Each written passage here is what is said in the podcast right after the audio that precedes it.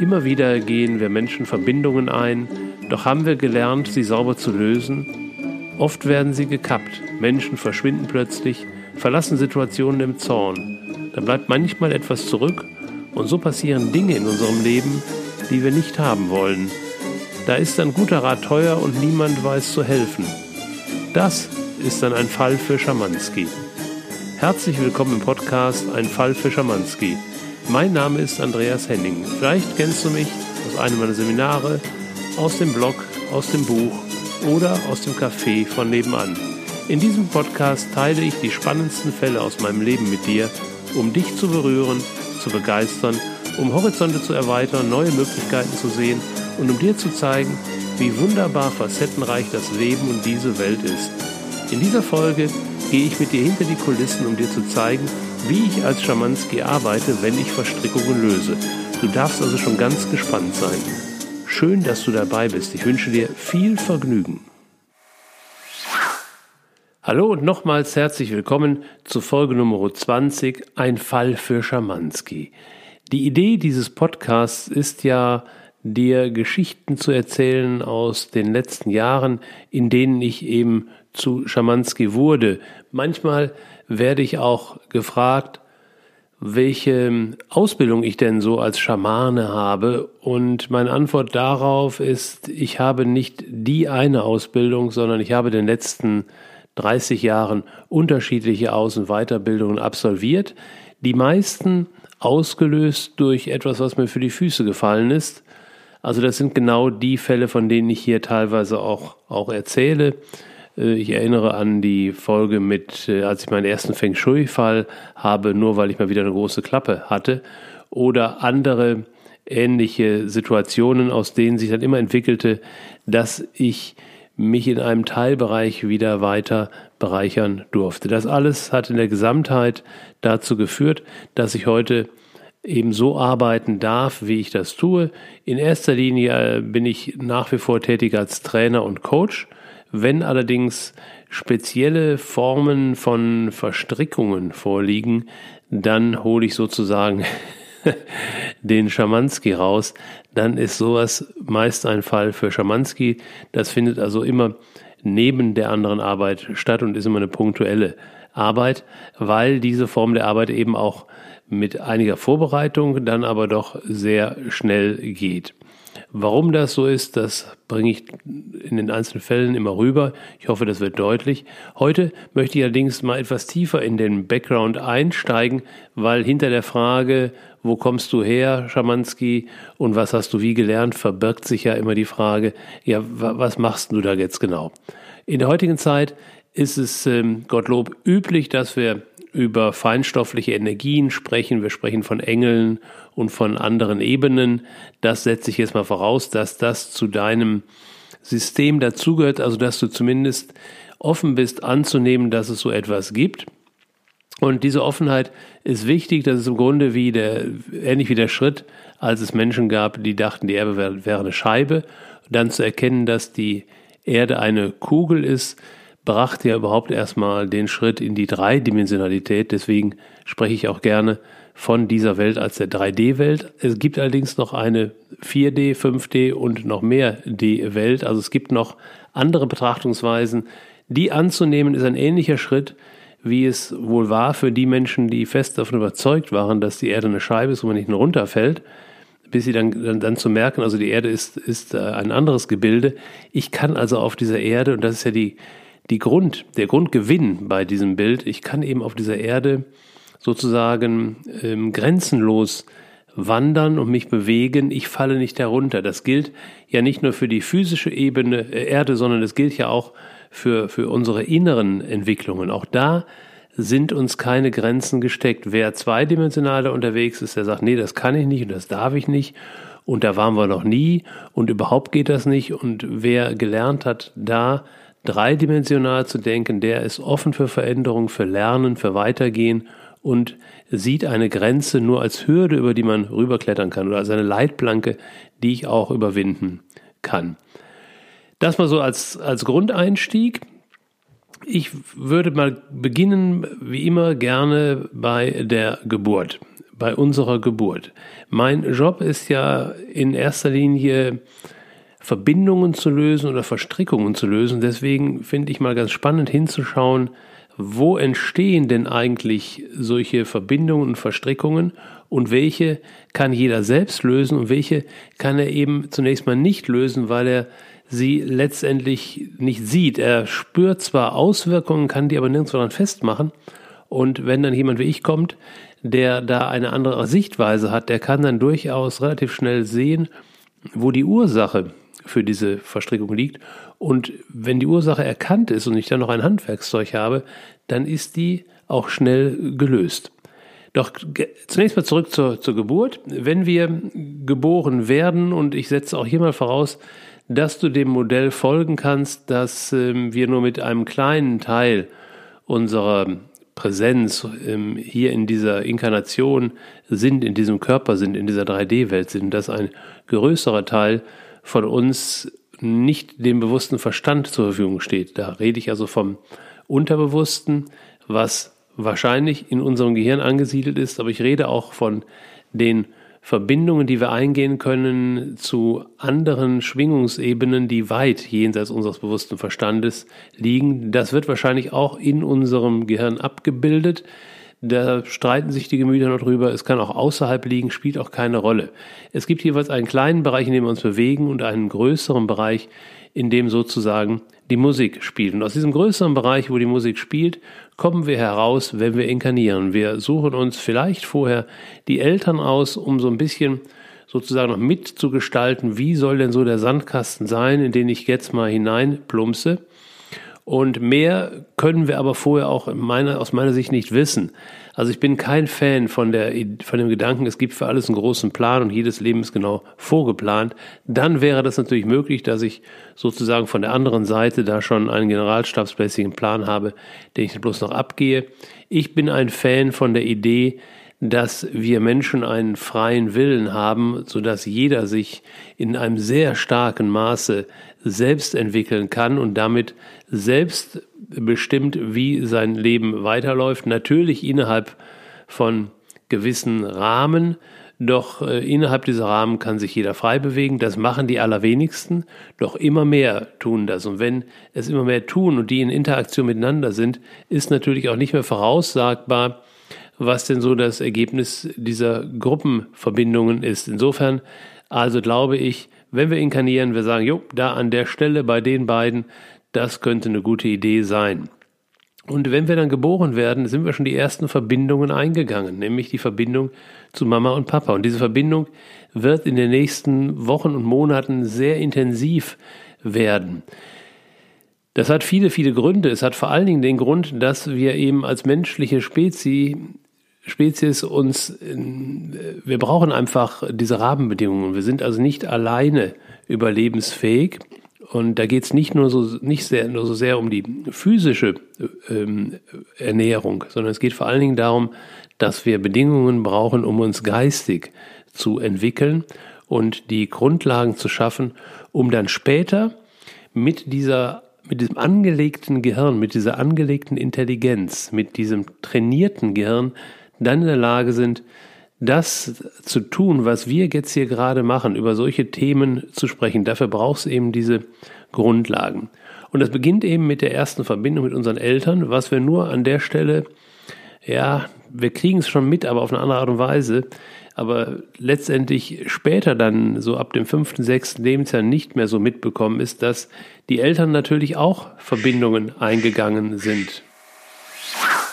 So, ich habe dann doch mal kurz den Podcast, die Aufnahme unterbrochen, denn das Quaken, was du da eben gehört hast, war mein Telefon. Und wer rief an? Meine Tochter, die sich nach drei Wochen Urlaub zurückmelden wollte. Also eine Verbindung genau dieser Art, von der ich gerade spreche. Es gibt ja keine Zufälle. Also zurück zu unserem Kind im Allgemeinen, das sich jetzt in die neue Familiensituation einfindet ein Kind hat bis zum, na, in der Regel vierten Lebensjahr, heute wahrscheinlich die neuen Kinder auch länger, noch durchaus eben diese Erinnerung, wie es da war, wo eben dieser Seelenanteil herkommt, eben aus dem Raum jenseits von Raum und Zeit, wo Zeit nicht existiert, wo Raum nicht existiert und wo im Grunde alles mit allem verbunden ist. Dort drüben hat ähm, der Begriff Verbindung eine ganz andere Wertigkeit und Bedeutung. Hier eben in, im Irdischen ist alles sehr eng und auch das, was das Ergebnis einer Verbindung ist, ist eben sehr eng.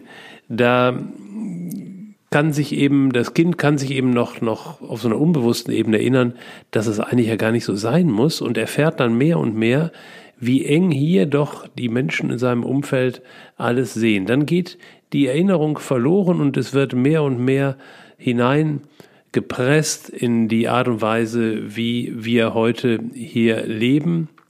Und es wird auch hineingepresst in das, was das Ergebnis ist, wenn zu viele Verbindungen, die Menschen miteinander eingegangen sind, nicht wirklich gelöst werden. Das kann ein Kind besonders gut ähm, wahrnehmen. Also Kinder haben noch eine gute Wahrnehmung dafür, wenn ein Mensch nicht sich authentisch verhält. Also wenn jemand A sagt und B meint. Ein Kind kann das ablesen an der Mimik, an der Körpersprache und kann es ganz einfach spüren und ist dann sehr verstört anfangs auch. Also insbesondere wenn das die Eltern sind. Nach und nach werden wir aber dann eingenordet und dieses Gespür ähm, wird ja unterdrückt, wird, wird, ähm, ja, wird, wird unterdrückt oder wird verdrängt.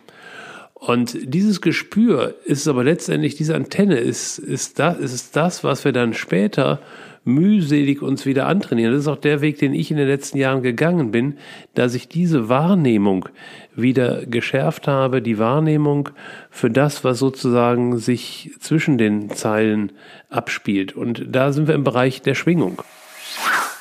Die Schwingungsebene nimmt den meisten Raum ein in dieser Welt. Es ist nicht das Feststoffliche wie unser physischer Körper oder wie die Gegenstände, mit denen wir uns umgeben, sondern die Schwingung durchwebt all diese Bereiche. Und die Schwingungsebene kennt jeder in dem Moment, wo er seine Verbindung zu einem anderen Menschen pflegt durch Sprache. Also in dem Moment, wo ich aus meinen Gedanken Sprache forme oder auch unbewusst spreche, mein, meine Stimmwerkzeuge nutze, gebe ich eine Schwingung nach außen. Und diese Schwingung kann vom anderen wahrgenommen werden in Form von Hören und wird dann in der Regel allerdings falsch dekodiert. Also dann sind wir beim Thema der Kommunikation. Aber das mal jetzt ganz an die Seite gestellt. Mir geht es einfach um das Grundprinzip. Da sind also zwei physische Körper mit einem darin wohnenden Gehirn, das Gedanken denkt und irgendwann kommt es dazu, dass eben dieser Körper ähm, nicht nur die Materie bewegt, also mit seinen Händen zum Beispiel etwas baut, sondern auch seine Stimme nutzt, um eine Schwingung abzusenden. Und dann ist der Übergang zu dieser Schwingungsebene bereits eingegangen. Wenn wir jetzt mal dieses Modell nehmen und mal sagen, das meine ich jetzt nicht werten, sondern einfach von der von der Schwingungsebene her, dass die unterste Ebene eben unser physischer Körper ist. Dann käme danach eben die Schwingungsebene, in der ich mich bewege, wenn ich meine Sprache nutze und interessanterweise auch, wenn ich meine Gedanken denke. Also auch da gibt es inzwischen viele, viele Berichte darüber und viele Erfahrungen, dass gemeinsam Gedachtes etwas bewegen kann, auch im positiven Sinne, durchaus im positiven Sinne. Ich denke mal so an die Betzirkel und ähnliche ähm, Zusammenkünfte, die da heute regelmäßig stattfinden, die durchaus auch Wirkung haben auf die Gesundwerdung eines physischen Körpers. Also nicht nur über Sprache, sondern auch über Gedanken kann ich mich auf diese Ebene bewegen. Dann ist allerdings ähm, auch die Grenze erreicht. Dann gibt es Schwingungsebenen, die noch darüber liegen, also noch höher schwingend, in die komme ich nicht hinein, da kann ich nicht hineingreifen mit meiner Hand, da kann ich nicht ähm, reinschreien oder sprechen und eine Antwort erwarten und dort komme ich auch nicht durch äh, meine Gedankenfähigkeit hinein. Was wir da brauchen, ist eben eine Form der Verbindung, wie zum Beispiel in einer Meditation. Was ich dann lernen kann, ist, dass ich, wenn ich mich auf diese Schwingungsebene begebe, also sozusagen einen Teil von mir öffne, dorthin zu reisen, dass ich dann eben mich trainiere, meinen Verstand, also den bewussten Verstand, durchaus ein Stück mitzunehmen, so dass der darüber anschließend berichten kann, damit umgehen kann und das auch in dieser Realität dann wieder behandeln kann. Die meisten Menschen bestärken allerdings durch ihre Gedanken und Worte die aktuelle Realität. Das heißt, sie sind nicht wirklich offen, auf diese Ebene zu gehen und sie sehen auch nicht die Möglichkeit, in diese reine Schwingungsebene Impulse zu setzen. Obwohl es jedem durch Meditation, durch Fokus äh, möglich wäre, sich zu trainieren, dorthin zu gehen. Kommen wir zurück zu unserem Thema Verbindungen eingehen. Dann sind wir direkt bei Verbindungen lösen. Es ist ja relativ normal, wenn ich jetzt nicht gerade von der Partnerschaft spreche, dass wir uns aus eingegangenen Verbindungen auch lösen. Freundschaften werden beendet. Ich gehe zu Hause aus dem Elternhaus raus. Ich habe einen Job und verlasse den Job wieder und damit auch die Menschen, zu denen ich eine Verbindung eingegangen bin. In der heutigen Zeit wird es etwas besser, doch letztendlich gibt es immer noch viele Verbindungen, die leider nicht friedlich zu Ende gehen, die abgebrochen werden sozusagen. Und was dann passieren kann, nicht passieren muss, aber was passieren kann, ist, wenn du dir vorstellst, du hast als Mitbewohner in einer Wohnung mit drei, vier anderen Menschen gelebt und du ziehst jetzt aus und lässt deine gesamten Sachen dort. Dann werden die anderen wahrscheinlich sagen, prima, hat er hier gelassen, können wir gerne nutzen und werden möglicherweise auch mal das eine oder andere Hemd von dir anziehen. Und vielleicht kennst du das noch so aus deiner Kindheit, also meine Kinder haben immer geliebt, wenn sie T-Shirts von Mama und Papa mit ins Bett nehmen konnten, weil sie immer sagten, da ist der Geruch drin. Da ist nicht nur ein physischer Geruch drin, sondern da ist auch ein feinstofflicher Geruch drin. Da ist eine Verbindung drin. Und so ungefähr kannst du dir das vorstellen. Es ist natürlich nicht in der Realität so, dass wir unsere physischen Sachen dalassen, weil über die physischen Dinge haben wir ja durchaus einen Überblick und da sind wir oft auch sehr ehrgeizig, dafür eine klare Trennung wieder zu sorgen. Also da wird oft auch darum gefeitet, welche irdischen Güter wo dann bleiben dürfen, wer welche Besitzansprüche hat und Rechte hat. Viel interessanter wäre mal auf der feinstofflichen Ebene zu gucken, was wir da möglicherweise zurücklassen. Und da werden Energien zurückgelassen. Die können sich dann von selbst lösen, die können allerdings auch unter bestimmten Umständen gefestigt werden. Die Gedanken und die Worte spielen da eine große Rolle. Und auch das wird von vielen Menschen unterschätzt, dass eben Gedanken zu Worten werden und Worte, die in die Welt hinausgesprochen werden, haben eine schöpferische Kraft.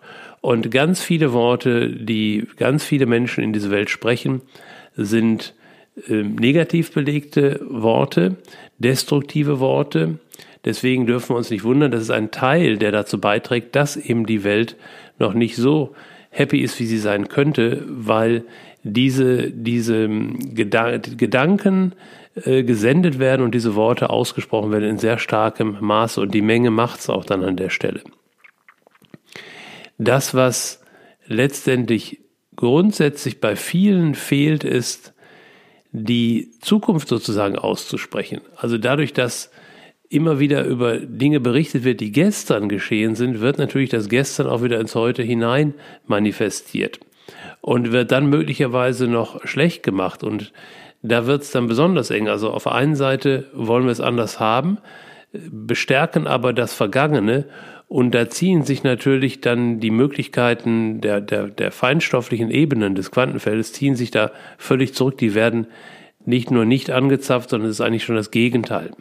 Und dieses Destruktive, dieses Bestärken des alten Zustandes, der führt dann dazu, dass diese zurückgelassenen Hemden, ich bleibe mal bei diesem Beispiel, dann wirklich noch bestärkt werden, da zu bleiben. Also da kommt dann eben keiner auf die Idee zu sagen, hm, der hat seine Hemden vergessen, wir schicken sie ihm mal nach oder wir machen sonst was damit, aber wir entfernen sie aus unserer Wohnung.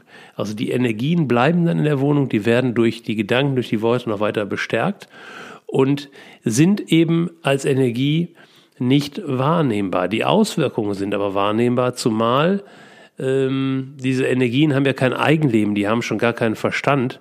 Dennoch ähm, kann es sich so auswirken, als wäre das so, weil die einen schon ein Bestreben haben, ähm, sich auch aus der Wohnung herauszubewegen, wenn es jetzt die Wohnung in dem Falle ist, es aber nicht können. Das Gleiche gilt auch zwischen Menschen, also auch an meiner menschlichen Physis, in meinem, in meinem feinstofflichen Bereich können sich tatsächlich solche Felder einnisten.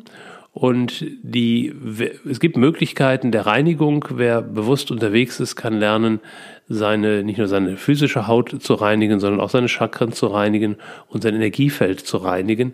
Da kann ich dann durchaus einiges auch selbst bewirken, diese Energien wieder abzulösen. Ansonsten sind das eben dann die, die Fälle, wenn, wenn es da ja, sich zuspitzt und sehr stark verdichtet über mehrere Jahre, dann ist das, sind das die Fälle, in denen ich dann ähm, gerne ähm, Hilfestellung gebe.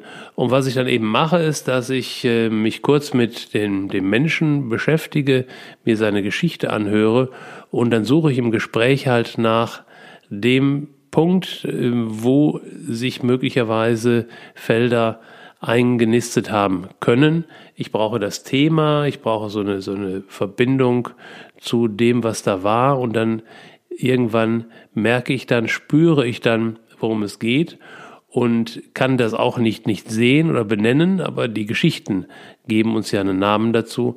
Und dann kann ich eben auf die, auf die rein feinstoffliche Ebene gehen, dank Training. Und dort eben ähm, ja eine Lösung, eine Lösung herbeiführen. Und das kannst du dir wieder genauso vorstellen wie bei dem Hemden-Thema.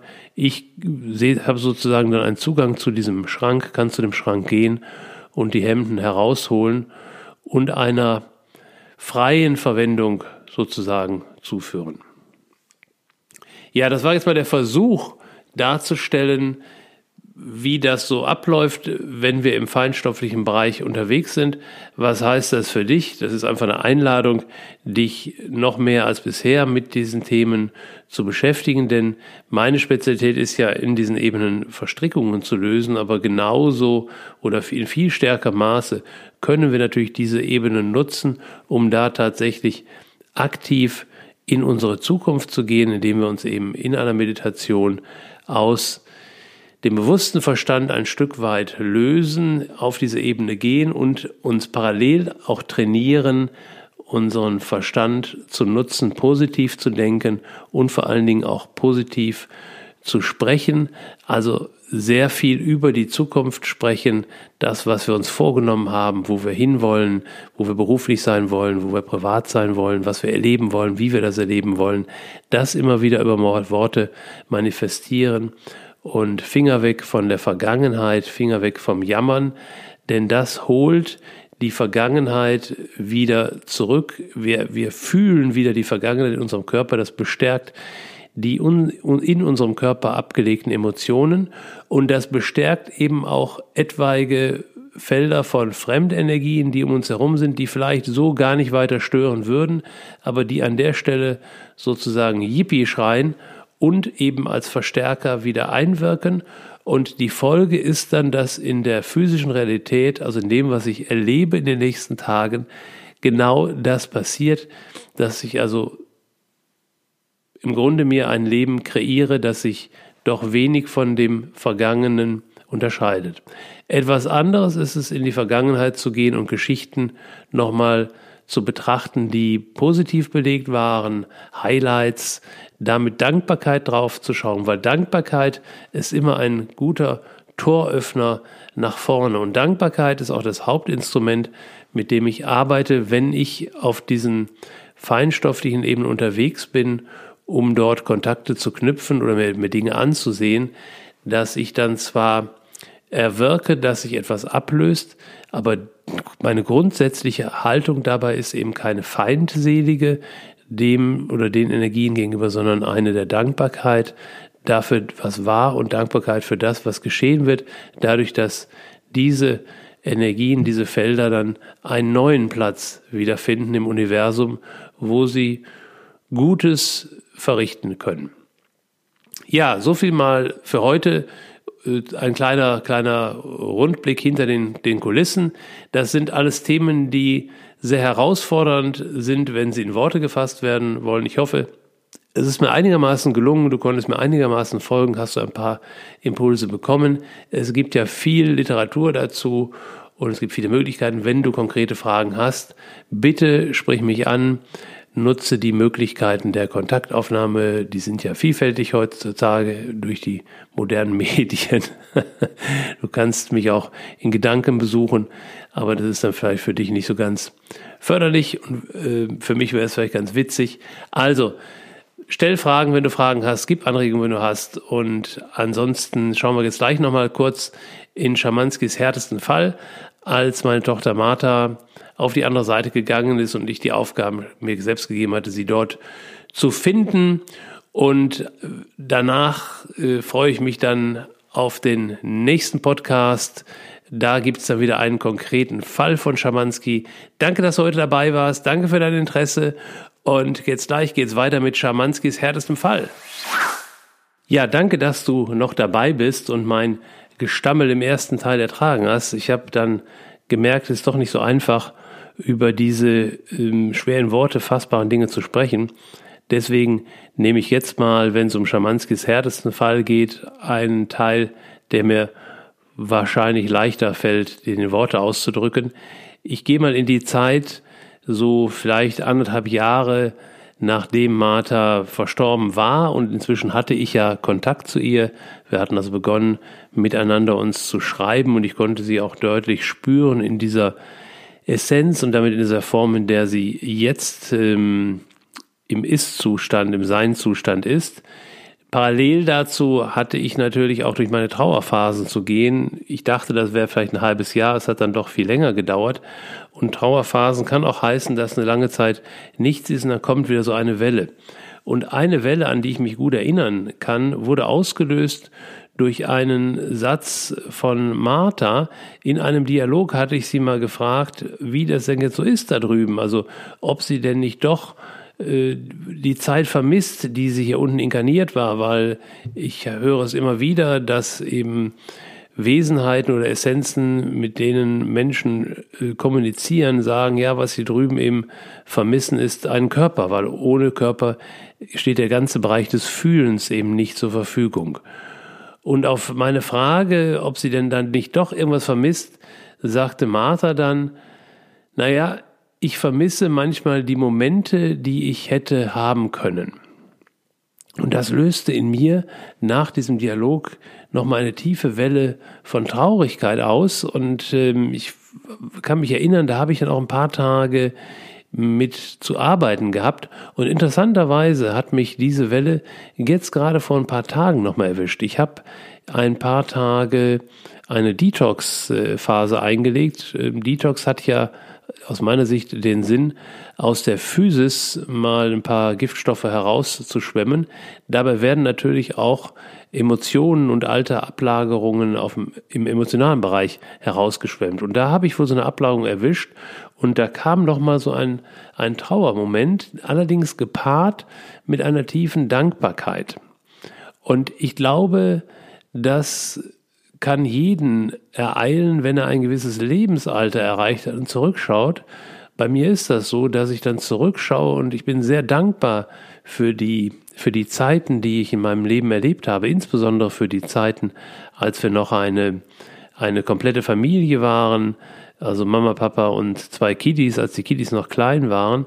Da waren viele tolle Momente, die ich auch gut erinnern kann. Und wenn ich dann mit den erwachsenen Damen unterwegs war, da waren natürlich geniale Momente, doch die waren auch immer unterlegt sozusagen von einem Papa, der Stress hatte, der wenig Zeit hatte.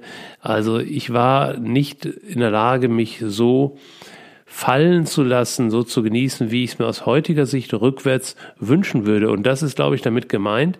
Ich vermisse die Momente, die ich hätte haben können. Also gar nicht dass ich mehr Momente davon haben möchte, sondern ich bin auf der einen Seite dankbar für Situationen, die ich erlebt habe, vermisse aber, dass ich damals nicht in der Lage war, mich intensiver reinfallen zu lassen. Und jetzt ist, glaube ich, wichtig, nach vorne zu schauen und jetzt nicht zu versuchen, irgendwie diese halbe Vergangenheit, halb erlebte Vergangenheit als Ganze nochmal neu zu konstruieren, also nicht in dem Setting. Die Essenz darf allerdings so sein. Und da ist für mich herausgekommen, so in den letzten Tagen, dass ich gemerkt habe, ja, da ist noch ein Stück mehr Dankbarkeit für mein aktuelles Leben und diese Dankbarkeit jetzt auch nach vorne zu bringen, also nach vorne hin Neues zu kreieren, zu visualisieren, unterlegt mit dieser Dankbarkeit für das, was war und für das, was auch kommen wird. Ich glaube, diesen Zugang habe ich tatsächlich in diesen sehr intensiven drei Jahren